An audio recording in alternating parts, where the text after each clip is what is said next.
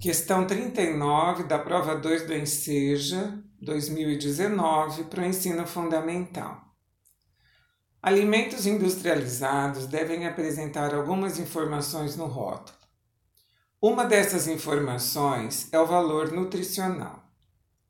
Uma marca de achocolatado apresenta em seu rótulo as seguintes informações nutricionais: vitamina C, 2,7 miligramas, vitamina A, 0,090 miligramas, vitamina D, 0,17 miligramas e a vitamina B3, 1,4352 miligramas.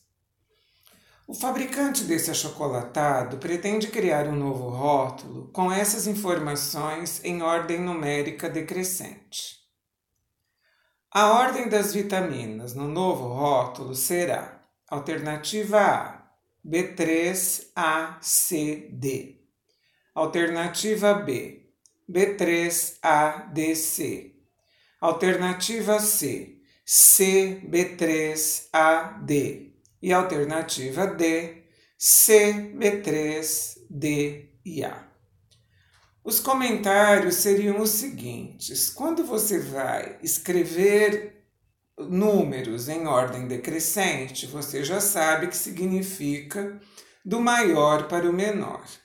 Então, antes de nós é, comentarmos sobre as casas decimais, já vamos definindo que a parte inteira da vitamina C, que corresponde a 2, e a parte inteira da vitamina B3 já define quem seriam o primeiro e o segundo na ordem decrescente. Então, maior a vitamina C, em seguida a vitamina B3. Estamos então entre as alternativas C e D.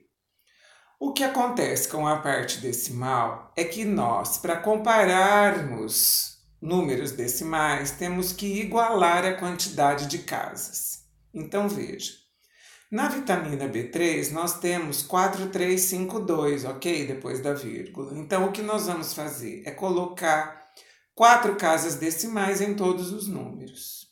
Então ficaria 2,7 000.